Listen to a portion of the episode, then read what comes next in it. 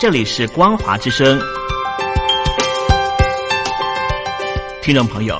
从现在开始，请您一起来关心最近发生的新闻事件。欢迎收听《光华随身听》。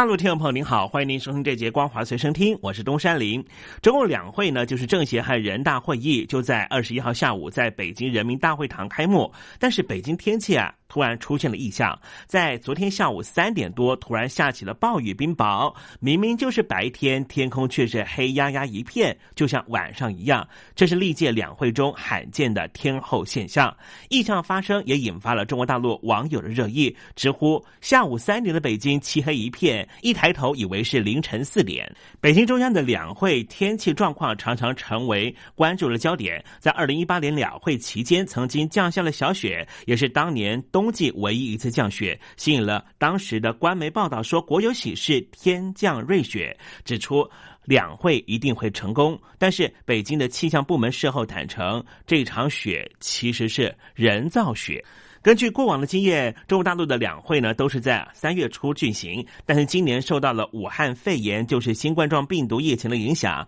延迟了两个多月之后才得以进行。而这一次的会议呢，北京官方是拒绝外国媒体入内采访。而根据这一次的人大发言人张业遂呢，在昨天的说法，宣布这次会议的九项议程，包括了要审议全国人民代表大会关于建立健全香港特别行政区维护国家安全的法律制度与。执行机制的决定草案也预告着香港版的国安法可能就会在会议的最后一天二十八号正式表决，显示出北京当局想要借由国安法加强对于香港的直接控制。而香港版的国安法主要的目的是为了要防堵颠覆国家政权、分裂国家、恐怖活动和外部势力干预等四类行为。北京当局计划以香港的基本法附件三的形式绕过香港立法会。直接由中央立法，而香港版的国安法将由全国人大另行起草，和基本法第二十三条没有关系。根据报道，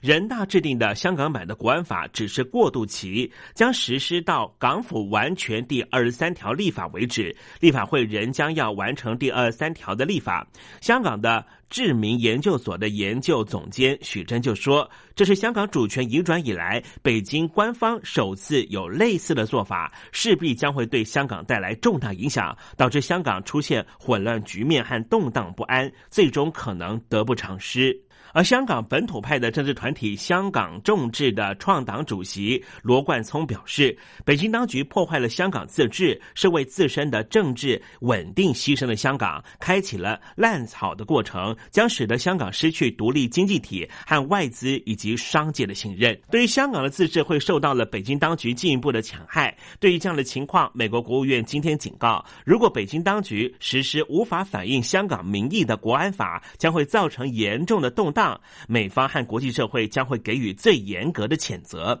美国国务院的发言人欧塔加斯表示，就如同美国国务卿蓬佩奥近期所说的，美方将会延迟递交香港年度评估报告给美国国会，以纳入北京在人大会议之前或开议期间所采取任何可能进一步损毁到香港自治的作为。他强调，香港稳定繁荣并且尊重人权和基本自由，是符合香港自身。中中国、美国和国际社会的共同利益。而就在北京当局要对香港在施上紧箍咒的时候，美国方面除了刚才讲到的行政部门发出了强烈谴责，在立法部门方面，美国的共和党和民主党的联邦参议员都联合表示，将会提出法案以制裁违反香港独立性的中国官员。这项在美国参议院的法案是由美国的执政党共和党的参议员杜美以及在野党民主党的参议员范霍伦联手提出。出范霍伦表示，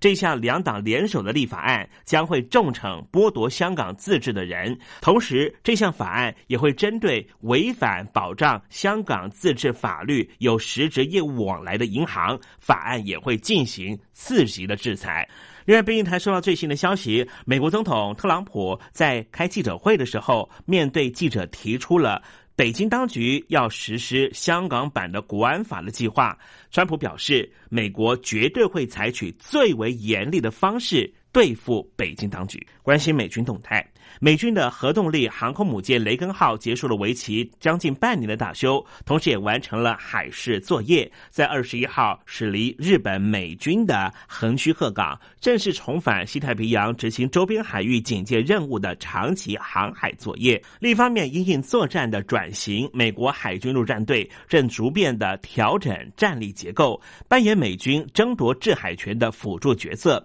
将在夏威夷成立第一支的陆战队滨海。团贯彻新作战概念，也就是远征前进基地作战，能够以远程火力打击敌方的船舰，完成海洋拒止的任务。在未来的作战作为中，美军可能没办法完全控制领空或是咽喉点和水道，特别是临近中国的海域。海军陆战队具有这种在复杂环境下作战的能力，能够迅速动员部队控制狭窄的水道和小岛或是位置，并且利用陆基平台直接集成敌方的军舰。这意味着美国的海军陆战队也要发展航空能力，应应空中的威胁。这对美军的陆战队将。是较为新的领域，而与此同时，美国的海军陆战队第二十四飞行大队最近就在夏威夷的海军陆战队基地进行大规模的飞行训练任务，出动了七架的超级种马直升机和七架的鱼鹰倾斜旋翼机和两架的独翼直升机进行战术训练，展示美军的实力。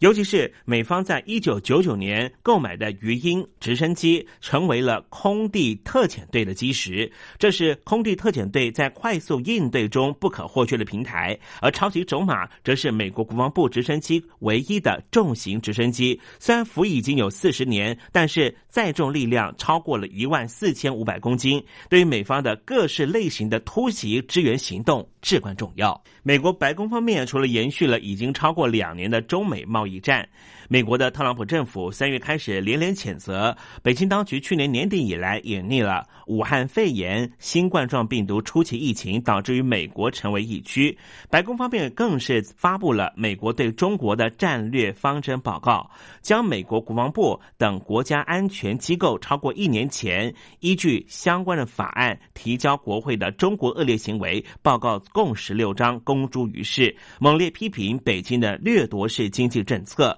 军。事扩张和散播假讯息，以及违反人权。美国承认过去交往策略低估了中共限制中国经济和政治改革幅度的意志，与之往来实在没有价值。当沉默外交证实徒劳，美国将会扩大施加公众压力给中方，日后会以尊敬但是眼光雪亮的方式，持续和中华人民共和国领导人交往。促使北京坚持他们曾经立下的承诺。不光是美国华府进入了清理和北京当局关系的阶段，在英国方面也采取了相应的作为。这一次的武汉肺炎新冠状病毒肆虐全球之际，有许多的医疗战略重要物资都由中国大陆生产出口，让各国警觉分散风险是必要的。为此，英国首相强森已经指示官员提出防卫计划，要摆脱向中国进口重要物资的依赖。强生还向议员表示，他将会采取措施保护英国的科技